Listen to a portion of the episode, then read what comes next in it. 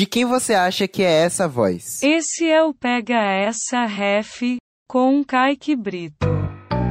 Se tem uma coisa que paira o imaginário de todo mundo é como será a cara da pessoa que é dona dessa voz? Qual a altura da pessoa que tem essa voz extremamente grave que fala atenção emissoras para o top de 5 segundos? E a moça fofa que anuncia os filmes de cachorro que vão passar na sessão da tarde?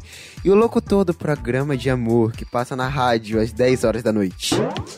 Um dos personagens mais icônicos da televisão brasileira também era dublado. Eu tô falando dele, o Sebastian Abuse Use. Desculpa, gente, mas todo mundo chama ele assim, tá?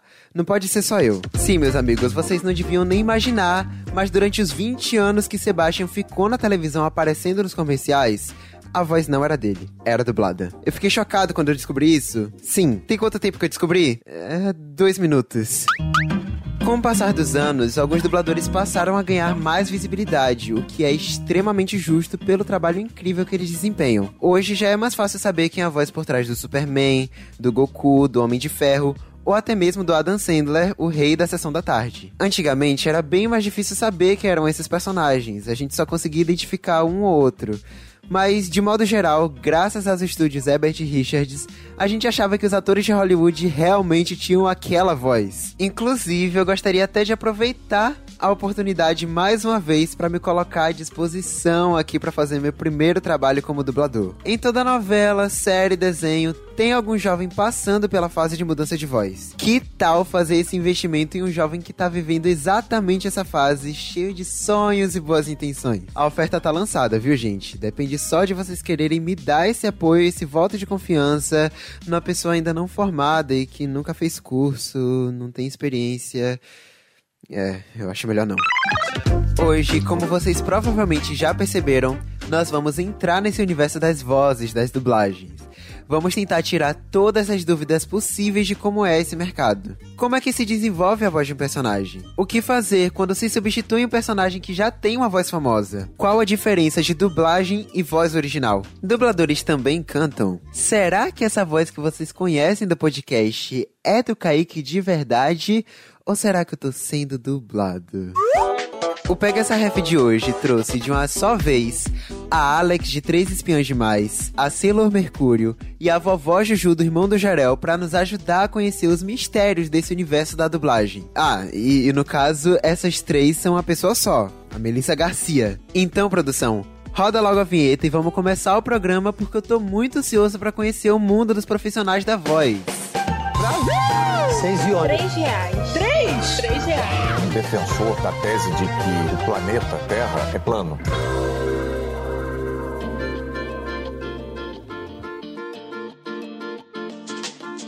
Gente, eu já tô tentando não surtar com a presença dessa dubladora perfeita aqui hoje. Melissa Garcia fez metade da minha infância com a voz de Demi Lovato em muitas produções. Martin School Musical, Alex de Três Espiãs Demais. Quatro personagens diferentes de Irmão do Jorel e mais um monte de coisa também. E aí, Melissa, quais personagens aí que eu esqueci de falar? Não sei. São muitos. São muitos. Mas tem uma coisa importante de dizer, que eu não sou dubladora da vovó Juju e, da- e das personagens do Irmão de Jorel, nem de, de nada brasileiro, porque nesses projetos eu sou voz original dessas personagens. É voz criação. original. É criação brasileira, é criação de voz, é diferente da dublagem que é fazer uma versão. Em todas as outras é certo dizer que eu fui dubladora mesmo, porque sim, eram animações gringas e, e eu fazia a versão brasileira. Você acha que é mais fácil fazer uma voz original ou, ou dublar com, a- com o modelo de voz que já foi criado por alguém? Ah, eu acho que é diferente. As dificuldades são diferentes e os prazeres são diferentes também. Então, não sei se não sei se tem resposta para essa pergunta. Entendi, entendi. Mas me conta, como é começar uma carreira na dublagem? Tem faculdade pra isso? Como é que foi pra você começar nessa, nesse meio? Olha, já faz bastante tempo que eu, que eu faço isso, né? Que eu, que, eu, que eu comecei a trabalhar com voz e foi na dublagem. Naquela época que eu comecei era muito diferente do que é agora. Quando eu comecei, eu precisava ser atriz e eu já fazia teatro nessa época. E eu fiz um curso de dublagem. Na verdade, era um curso que era charlatanice. Tipo, eu fui fazer o curso e o cara nem era de dublagem nem nada. Eu caí no conto do vigário. Mas no final desse, desse curso, ele me deu uma lista de estúdios para ligar para fazer estágio. E aí foi isso que eu fiz. Eu liguei para os estúdios, um estúdio que é, pareceu aberto para mim.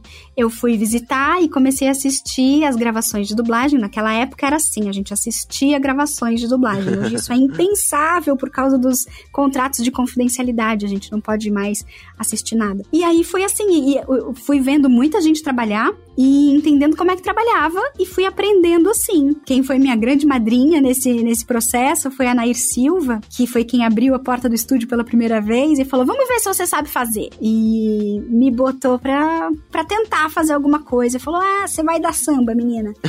e foi daí pra frente. Amei. E, e vamos combinar que a dublagem brasileira é icônica, né? Por que, que você acha que a nossa dublagem é tão característica e, e, tem uma qualidade tão incrível assim em relação aos outros países? Eu acho que tem. Bom, primeiro que brasileiro é muito criativo, né? Com certeza. E eu acho que a gente se apropria muito das versões e dos personagens. E eu acho, inclusive, que os artistas na função de dubladores ali, é, às vezes contribuem artisticamente. É, claro, sempre, né, que um personagem é bem, bem dublado, tem uma boa contribuição artística ali para que aquele personagem respire em português, mesmo que ele tenha sido gravado por um artista americano originalmente, ou japonês. Então, eu tenho a sensação que é, é, é isso. E sobre isso do brasileiro ser criativo, né? Na hora das gravações, vocês sentem essa necessidade de falar de um jeitinho brasileiro para se aproximar mais do público? Ah, eu acho que sim, porque o, o, trabalho do dublador é bem difícil. A gente tem muito pouco tempo para fazer acontecer a entrega de uma fala, por exemplo, de uma pessoa que passou um tempo ali, no mínimo, decorando o texto, ensaiando, marcando luz e depois rodando a cena. Quando a gente tá na dublagem, a gente usa um minuto para cada cena, assim, é, é, muito rápido mesmo, porque a gente vê uh, anéisinhos cortados de 20 em 20 segundos. Então o filme é todo cortadinho em 20, 20 de 20 em 20 segundos.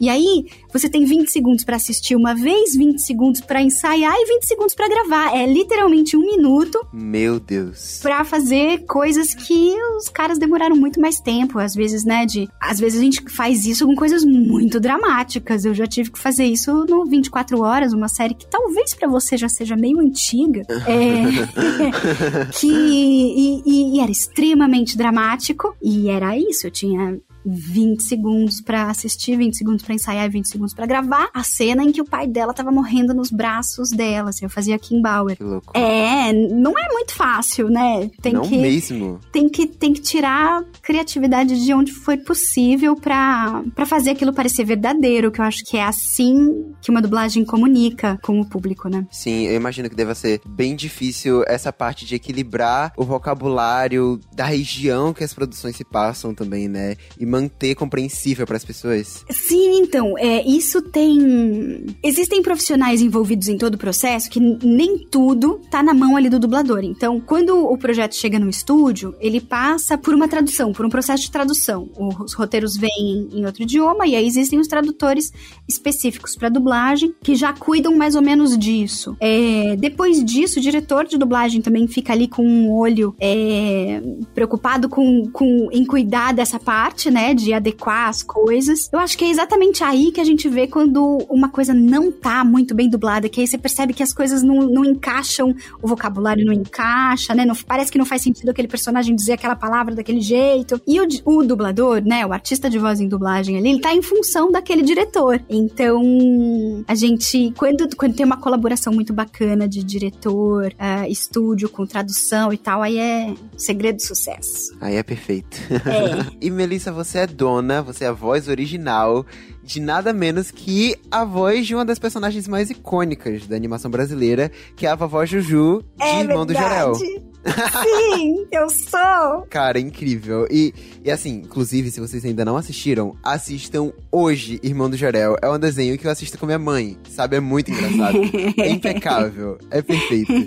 Eu, eu queria te perguntar como é criar a voz desses personagens originais? Você tem uma referência visual? Você cria uma imagem da personagem na sua cabeça? Como é que é esse processo? Olha, toda animação original na maior parte das vezes, né? não são todas as vezes, mas na maior parte das vezes a gente sabe qual é o design do personagem. E aí a gente trabalha em função do design, né, com o que a gente acha que manda testes para produção, para ver se o que a gente tá pensando faz sentido com o que os diretores estão pensando, né? Aí quando dá match, a gente ganha o papel.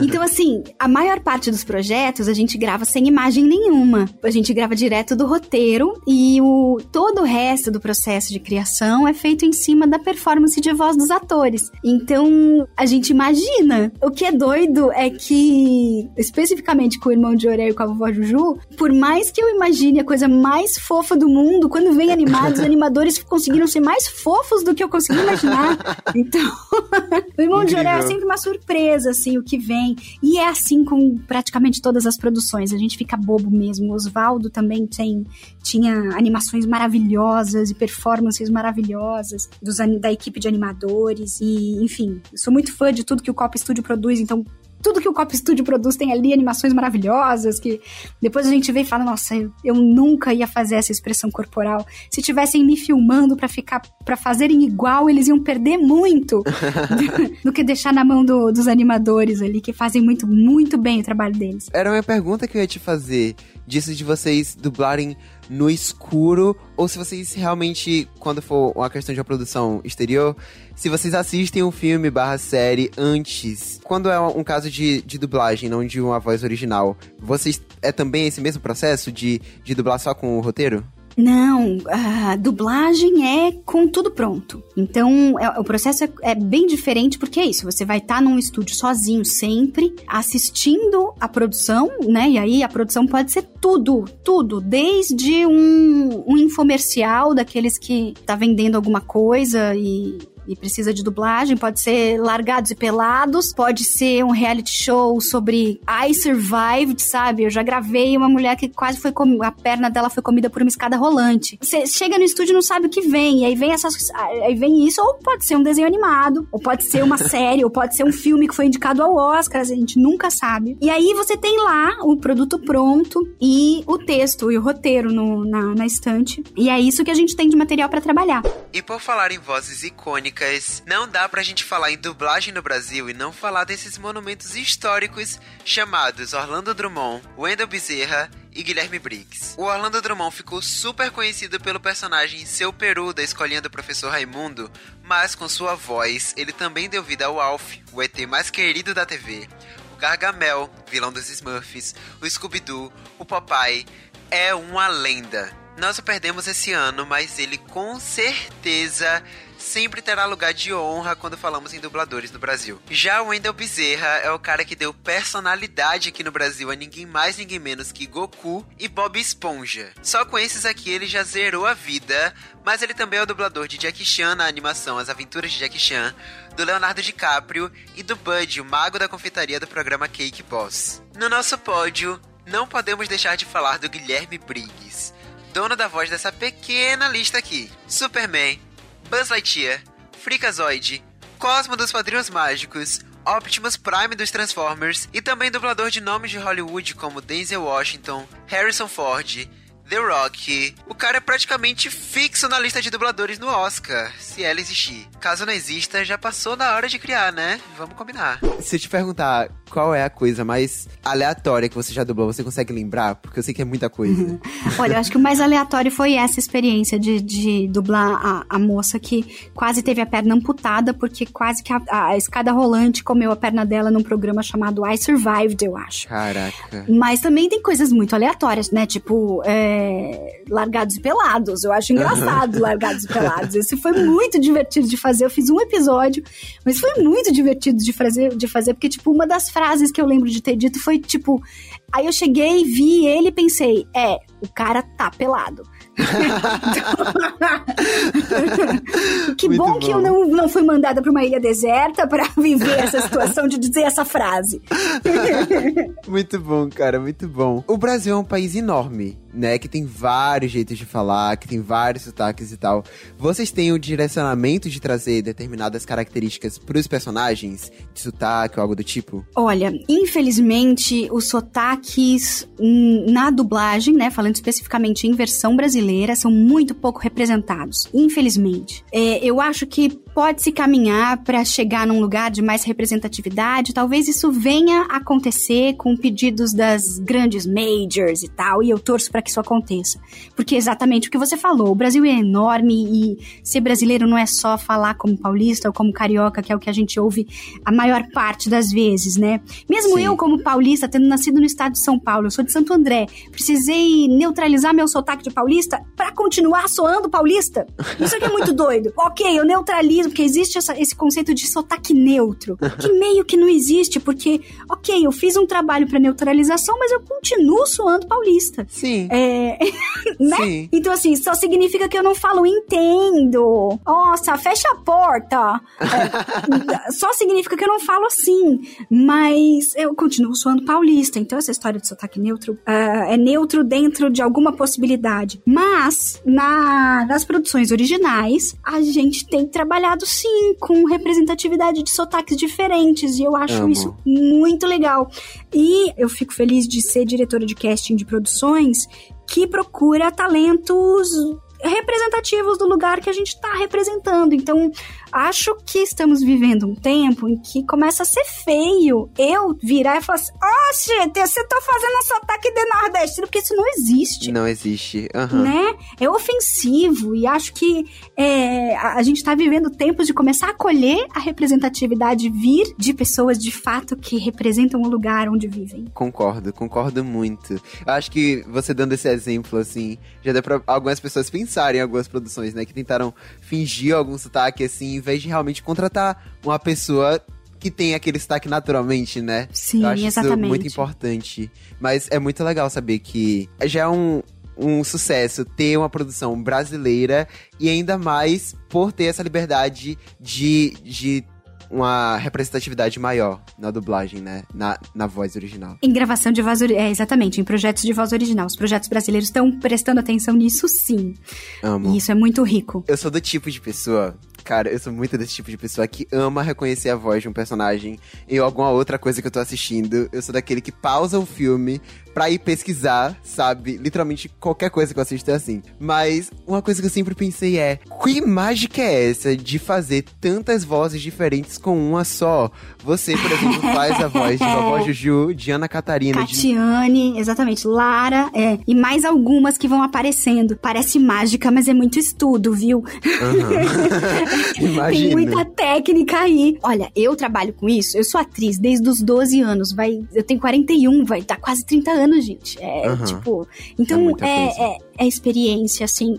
Eu ouço, eu gosto muito de ouvir pessoas falando e depois tentar entender como é que a voz delas saem pelo meu aparelho fonador, imitando a voz delas, assim. Então, o meu celular é cheio de gravações assim, de eu ouvir alguém na rua e eu vou para um cantinho e falo, para imitar. A gente é, é, até vira uma brincadeira, né? Uma vez, saindo do parque com, com meu marido e meu filho, a gente ouviu um cara que falou assim: eu só assisti só uma vez só. Ele tinha essa voz, eu juro. Eu juro, o cara tinha essa voz. Na hora eu ouvi, eu fiz, meu, imagina esse cara chavecando alguém pelo telefone. Oi, aí, gatinha, vamos sair. Tá meu Deus do Muito céu, fiz, Jesus, cara. imagina pobre desse homem fazendo um approach a alguém pelo telefone. Mas aí o que aconteceu foi que a gente, a gente ouviu a, a pessoa dizer isso, na hora eu peguei o celular, eu falei, meu marido falou e meu filho falou.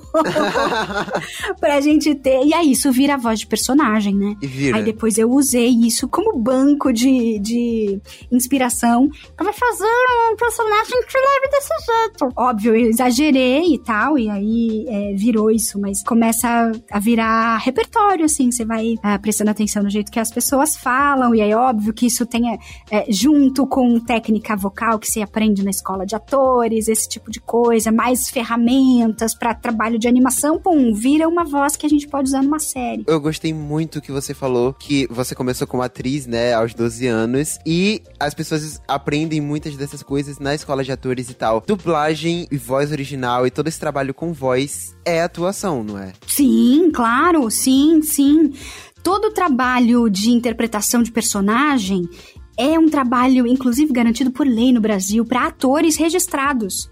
Então, é, uh, quando me perguntam o que é que eu faço, eu quero fazer voz de desenho animado. A primeira coisa é correr atrás de ser ator profissional, porque a gente precisa entender como se relacionar com leitura de texto, né? Com é, interpretar personagens. Pode parecer que é muito simples, né? Sempre tem alguém que. Tem, ah, eu tenho um primo que imita o Pato Donald, ele bem que podia fazer. Não é só isso. Que ódio. É... Não é só isso. Tem todo um monte de coisas, né? De falar, ah, então vamos ver ele fazendo o Pato Donald nervoso porque vai encontrar a namorada, mas romântico. Manda. Ai. Take um, valendo. é muito diferente a pessoa que é engraçadona ali e, e faz todo mundo rir na festa do que aquele que vai entender um é roteiro de comédia, exatamente, vai pegar um roteiro de comédia, por exemplo, ou de drama e entender o que fazer com uma piada, como entregar uma piada ou como fazer emocionar uma pessoa com um roteiro de drama, até para entender se tem piada ou não no roteiro, sabe? Tem muita ferramenta que se aprende na escola de atores. Infelizmente, eu não conheço uma escola de atores que na formação fale sobre mercado de voz. É uma pena, mas com certeza se estuda a voz e com certeza se estuda leitura, que são duas ferramentas importantíssimas para o trabalho de um artista de voz. Para tudo. Você ainda não assina ou pega essa ref, não segue, não compartilha. Peraí, né, gente? Vai lá. Se você tá ouvindo na Apple Podcasts, assine e avalie com cinco estrelas. Siga no Spotify ou na Amazon, favorite no Deezer e no Globoplay, divulgue, compartilhe, indique pros seus amigos, poste nas redes sociais, faz challenge, dublagem com dancinha, sei lá. Me valorize, gente, eu tô aqui me esforçando.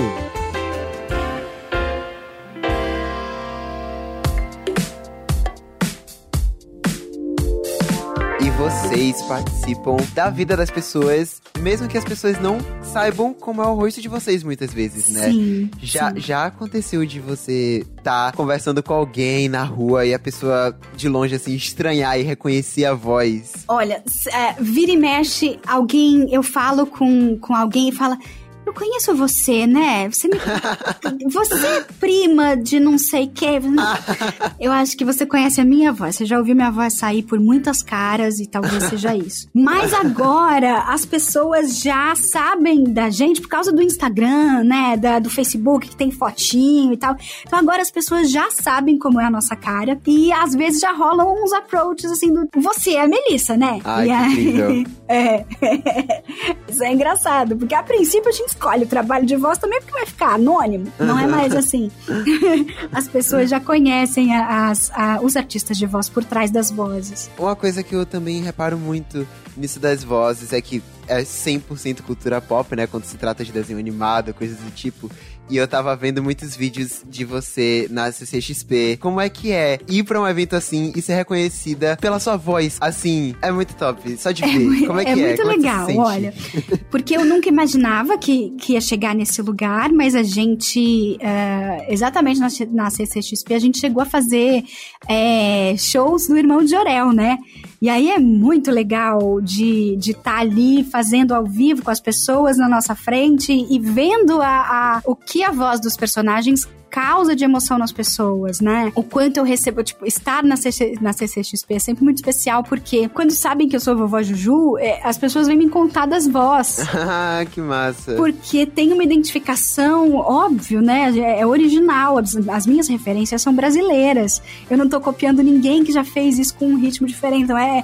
Então, é, é, sim, vai parecer as vozes da galera que mora no Brasil. Isso é muito legal e a gente se identificar assim nesse nível, né, com, com o personagem. Agora, é muito interessante que hum, quando a gente vai a CCXP ou a qualquer outro evento de cultura pop, acontece de a gente entrar incógnito ninguém dá a mínima para você. Você entra, passa, passeia, tá tudo certo.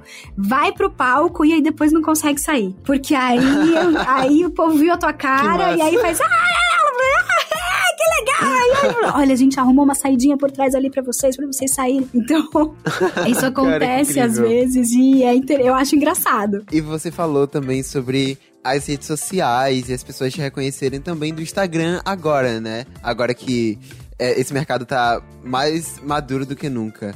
E E sobre esse, hype das dublagens nas redes sociais, como o TikTok, que na verdade são lip sync, né? Porque não é exatamente você colocando a voz em cima de outra pessoa, é na verdade você usando a voz de outra pessoa como se fosse você. O que é que você acha disso? Tem uma diferença imensa, né? Sim, claro, eu acho que é muito mais difícil. Fazer o processo inverso. Sério? Então, eu tô acostumada a fazer o outro, né? Eu acho, eu nunca tentei fazer, mas eu acho que é difícil você acertar o timing.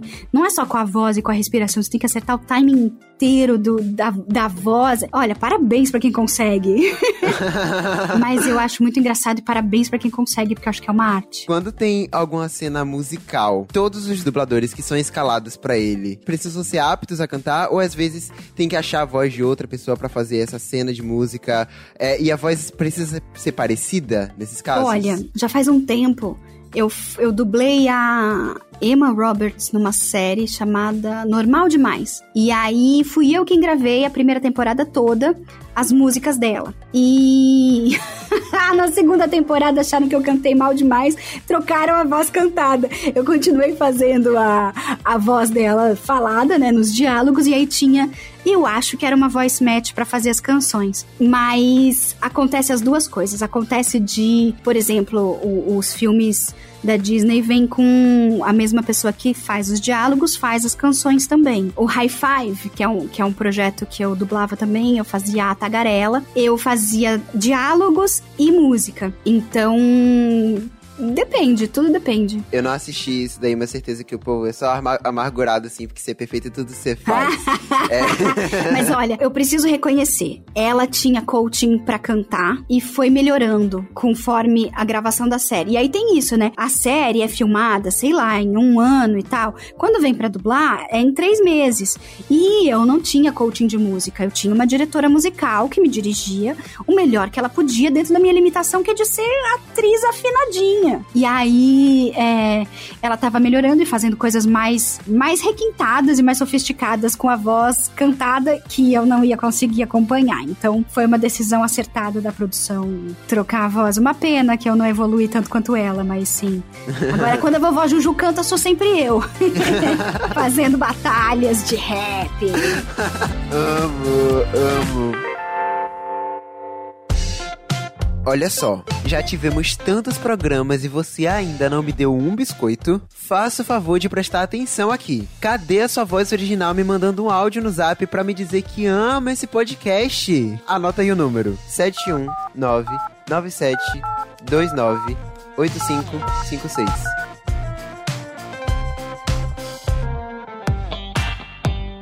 Melissa, agora tem um desafio. Eu acho que é um desafio porque são tantos personagens que você já fez durante sua vida que deve ser difícil escolher. Mas eu quero que você me diga em quais você consegue pensar agora.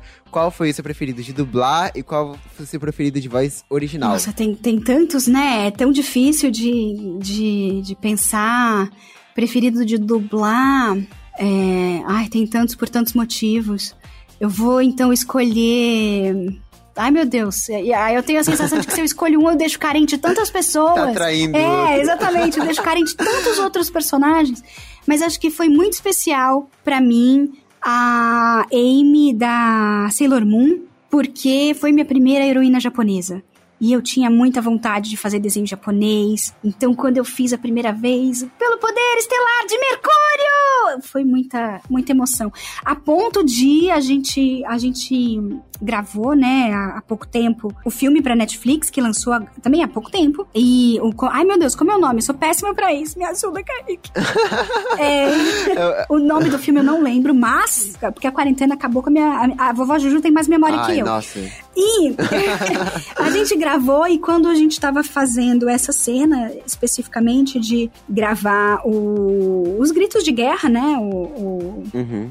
Pelo poder estelar de Mercúrio, e logo depois foi Rapsódia Aquática de Mercúrio! Eu assisti a cena e chorei. E, e fui começar a gravar, e aí, na hora de entrar, eu pensei, eu não consigo! Espera um pouco que eu preciso chorar! É, depois, foi Muito quase bom. depois de 20 anos, fazer a mesma personagem é muito emocionante. Nossa, imagina. Então, foi muito especial gravar depois de novo o Sailor Moon Eternal, né, pra Netflix. E, e sua voz preferida? Ou sua voz original preferida, qual ai, é? ai, ai, ai, essa, essa eu não posso responder por causa do contrato. Mentira. Ah, Mas seria a resposta perfeita, porque é, nossa, aí, aí essa eu preciso levar pra terapia, Kaique. A gente fala daqui uns dois meses. deixando claro pra quem tá ouvindo aí agora que não é porque ela escolheu o Sailor Moon que ela tá traindo as outras dublagens, tá bom? Não, é, e cara, e com, com voz original, todos são especiais por algum motivo também, assim. Então, é muito injusto eu escolher uma só. Até porque, em uma animação, eu faço no mínimo umas três ou quatro. Então, Sim. você imagina a briga interna, o como vai ser. Se eu falo vovó Juju e a Lara, e a Ana Catarina e a Catiane. A Catiane me bate de porrada, velho. Pois é, cara. É, então, tipo, no Oswaldo eu faço a Leia e a mãe da Leia. E aí? É muito E poder. tem todos os que ainda vão estrear que eu não posso falar. Então, gente, não é justo. Também tem isso, Tem! não é? Os dubladores, eles veem as produções antes e tem que ser confidencial, Sim, não é? É sim. difícil, é difícil manter em segredo, Poxa. cara. Você fica com vontade de contar pras pessoas? Olha, o, a Sailor Moon, por exemplo, as pessoas vinham me perguntar. E aí chega um momento em que você não pode responder. Quando eu não sou contactada pelos estúdios, eu simplesmente falo, não soube de nada. Quando eu já sei de alguma coisa, eu não posso responder nem que eu não sei de nada. Então. Nossa, e aí fica com aquilo. E a vontade de conversar com as outras que estão no projeto, mas você assinou ali que você não vai falar com ninguém. Meu Deus do céu, nem com quem tá no próprio projeto. Cara, a- olha, quem tá no projeto assinou o acordo também, mas aí você fala, e se não ligaram pra ela? Tipo no Sailor Moon. eu não Puts, sabia quem eram as entendi. outras pessoas. Uhum. Então. Vocês têm ali o contato com a equipe, né? Com o diretor. Exatamente, eu só quando gravei a Sailor Moon agora, meu único, eh, meu único contato foi com a produção, com quem mandou o acordo de confidencialidade, e depois pra gravar com o técnico, com a direção. A diretora de voz, que foi a Flora Paulita, que dirigiu com muito cuidado e com muito carinho. Você tem alguma referência? Você teve alguma referência, assim, no seu início de algum outro dublador que te inspirou é, durante sua trajetória, assim, na dublagem? Olha, a primeira gravação que eu assisti foi de uma dubladora chamada Cecília Lemes, que também é parte do elenco do Irmão de Jorel. Ela fez muito a voz da Chiquinha, que foi a primeira que eu vi assim. E ela é uma máquina. Ela é maravilhosa, ela, ela é muito boa, ela tem um domínio da técnica dublando que pouca gente tem. Quando eu vi, eu fiz, caramba, eu quero ser boa que nem ela. Então a, Cecília foi a primeira que eu vi e que me impressionou. Hoje eu sou muito, muito fã do trabalho da Mabel César, que é maravilhosa também. A Gessi Fonseca foi voz da, da Dona Benta no sítio do, do Capão Amarelo e era a grande diva da dublagem de São Paulo. É, eu tive muita sorte de, de ter trabalhado com ela, era maravilhosa. Então, acho que essas são minhas, as minhas referências ah, femininas. A Nair Silva também era muito, muito boa dublando. Agora, eu, eu sou muito fã da Katie Lee e de uma artista de voz americana chamada Tara Strong. Eu vi ela gravar em Los Angeles e eu acompanhava o tanto de trabalhos que ela fazia. Ela faz desde a vovó do Frajole Piu Piu até as meninas super poderosas que na voz original em inglês tem quase voz de bebês, né? E ela é, e ela faz sabia disso. muitas coisas. Ela faz tipo, se tem uma produção animada em Los Angeles, pode ser que ela de- deve ser quase certo que ela faz a voz de Tem um dos ela. personagens, é. E aí eu lembro de, de pesquisar o trabalho dela e, e pensar, olha, eu quero ser igual ela, que faz desde o bebê até a vovó. E a gente tem que tomar cuidado com o que deseja, né? Porque Porque é aconteceu. exatamente. Essa lista de referências da Melissa é tão top que merece até um parênteses pra vocês saberem de quem estamos falando. A Nair Silva é uma das maiores inspirações de toda a geração de dubladores que conhecemos hoje. Ela dominou as telinhas dos anos 80, dando voz a personagens em Flashman e Jaspion, mas o seu personagem mais conhecido foi mesmo a Rainha Rames, em Changeman. Nos anos 90, ela foi a mãe do Doug Funny e também a mãe do Bob, aquele que tinha o Fantástico Mundo, sabe? Já Cecília Lemes ganhou o coração de todas as gerações com a Chiquinha do Chaves e seu inesquecível choro, inclusive, e o fofíssimo coração no desenho Os Ossinhos Carinhosos. Mas ela também já dublou as rainhas Julia Roberts e Sandra Bullock, atrizes à altura dessa dubladora maravilhosa. Sim ou com certeza? E o que falar de Flora Paulita, que eu sou fã. Ela tem vozes em todos os animes que vocês possam imaginar. Brilhou como Cat Valentine e mais recentemente como a Lara Jean de Para Todos os Garotos que Já Amei, a Alissa de The End of the Fucking World e Eve de Descendentes. Icone, eu amo. Infelizmente a gente tá chegando no final, ah. mas para fechar, você tem alguma dica para quem quer começar nesse meio de dublagem? É, por onde começar? Quais são os meios? Uhum. Olha, eu acho que a primeira pergunta que tem que se fazer é: eu quero ser ator ou atriz? Porque é isso, cara. Nem só de atuação para microfone vive um artista de voz. A gente faz de tudo. A gente faz institucional, grava comercial, grava novela, grava série de TV. Então a pergunta é: você quer ser ator? em todas as formas, depois disso estuda para ser ator. E aí não vale furar fila, hein? Não vale procurar um curso especializado em dublagem, porque isso não te forma ator. É, faz a formação de ator e depois procura um curso especializado de dublagem com profissionais que você já ouviu a voz em produções que você acha bacana. É, desconfie de cursos que você nunca ouviu a voz do seu professor. Pra dublagem. Se eu tivesse desconfiado disso, eu não tinha feito um curso que era charlatanismo quando eu era mais, mais jovem. E aí, depois disso, você começa a trabalhar com, com a sua voz maravilhosa, estudada, de ator. e a gente pode virar colega e se encontrar pelos Zooms da vida hoje, né? Porque é, hoje não tem mais gravação presencial, quase. É, uhum. A gente se vê pelo Zoom. E tá tudo é bem. É isso, Amo. é o que tem, né? Ai, Melissa, muito obrigado Imagina. por ter aceitado participar desse episódio. Eu adorei demais. Tirei todas as minhas dúvidas possíveis. Obrigada pelo convite, Kaique. muito bom esse episódio, gente. Quem tá ouvindo até agora, muito obrigado. E a gente se vê na semana que vem, tá? Na próxima quinta. Beijinhos. Tchau. Tchau. Semana que vem.